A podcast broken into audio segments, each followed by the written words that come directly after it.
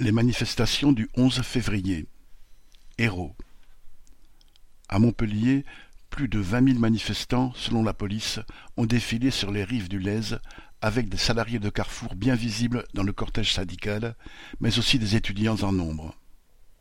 Beaucoup de pancartes témoignaient que la détermination est toujours là. Citation Ils sont bornés, soyons têtus. Ou encore, citation Si tu nous mets soixante-quatre, on te fait mai soixante-huit. Des manifestations avaient lieu également dans d'autres villes de l'Hérault, rassemblant plus de trois mille personnes à Sète ou six mille à Béziers.